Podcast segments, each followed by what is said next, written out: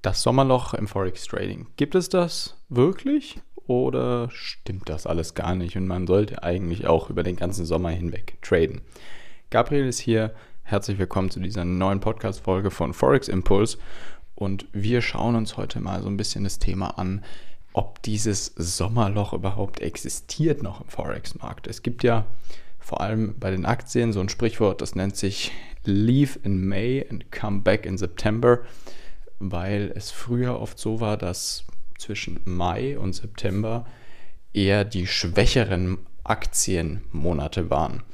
Und deswegen hat man gesagt, ähm, ja, am besten verkaufst alles im Mai und dann im September fängst du an, dich wieder neu einzukaufen. Das mag früher wohl Sinn gemacht haben. Liegt einfach daran, dass das ist auch heutzutage noch ein bisschen so, dass die Aktienmärkte in diesen Sommermonaten ab Juni so ein bisschen schwächeln ähm, liegt einfach auch daran, weil da weniger Zahlen veröffentlicht werden. Also besonders Anfang des Jahres und Ende des Jahres werden ja enorm viele Zahlen, die, ähm, also wichtige Kennzahlen, wirtschaftliche Geschichten werden ja veröffentlicht von Aktienunternehmen und das beeinflusst natürlich die Kurse enorm und kann zu großen Kurssteigerungen führen, natürlich auch zu Kursverfall führen, aber das hat früher dafür gesorgt, dass die Aktien in diesen Monaten sich enorm verändert haben. Und mittlerweile ist es natürlich nach wie vor so, dass immer noch mehr Zahlen veröffentlicht werden im ersten und zweiten Quartal des Jahres und im vierten Quartal des Jahres. Und im dritten wird eher so ein bisschen, ja, also zwischen Juli, August, sage ich jetzt mal, wird eher so ein bisschen geschwächelt. Allerdings ist das immer, immer weniger geworden in den letzten Jahrzehnten. Es liegt einfach daran, dass die Welt immer, immer globalisierter wird und wir viel mehr Märkte haben, die auch wirklich 24-7 geöffnet sind. Also wie zum Beispiel, wir haben jetzt seit einigen Jahren einen Kryptomarkt dazu bekommen, der auch nachts gehandelt wird, im Gegensatz zu Aktien, und der auch tags, äh, am Wochenende gehandelt wird, Samstag, Sonntag durchgehend 24-7 sozusagen, im Gegensatz zum Forex-Markt.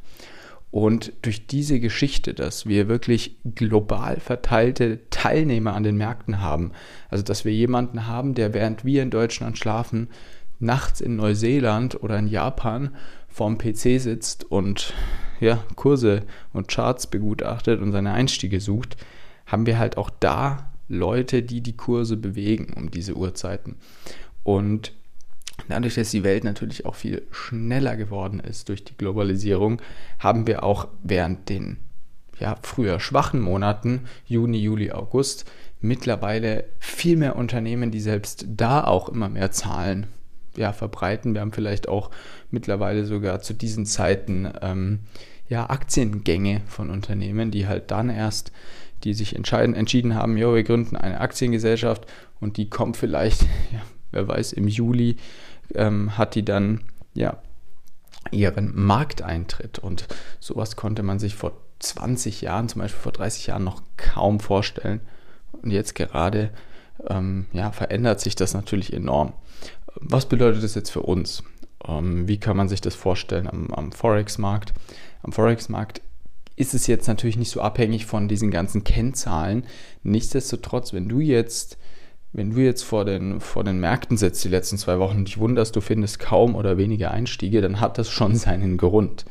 Die Märkte verhalten sich in August schon doch etwas anders. Ich sehe das immer wieder bei unseren Mitgliedern. Wir ähm, haben ja eine Gruppe, wo wir uns täglich austauschen und einfach über gewisse Analysen, gewisse Einstiege auch diskutieren können und wo unsere Mitglieder dann ihre Analysen uns zeigen und wir bearbeiten die dann. Und da sehen wir immer wieder, dass viele Mitglieder enorm versuchen, wir müssen jetzt unbedingt Einstiege finden. Und das ist etwas, was du im August besonders gut lernen kannst. Wenn dein Setup keinen Einstieg gerade parat hat und du erzwingst einen Einstieg, dann führt das eigentlich unmittelbar zu einem Stop-Loss. Also in den meisten Fällen zumindest führt es dann zu einem Stop-Loss-Hit. Und das zeigt einfach enorm, dass man sich in gewissen Marktzeiten einfach aus dem Markt herausnehmen sollte. Und das kann auch nicht schaden. Natürlich haben wir im Jahr, wir haben im Jahr 52 Wochen ähm, und in diesen 52 Wochen haben wir meistens fünf Handelstage und das ist wirklich mehr als genug, um seine Gewinne im Jahr machen zu können. Natürlich habt ihr ein paar Feiertage, vielleicht ähm, da einmal in Amerika einen Feiertag, dann habt ihr sowieso auch über Weihnachten, Silvester sind die Märkte sehr ruhig, aber das ist ja nicht viel. Bei Weihnachten, Silvester haben wir knapp eine Woche vielleicht, wo nicht viel passiert, vielleicht sogar zwei.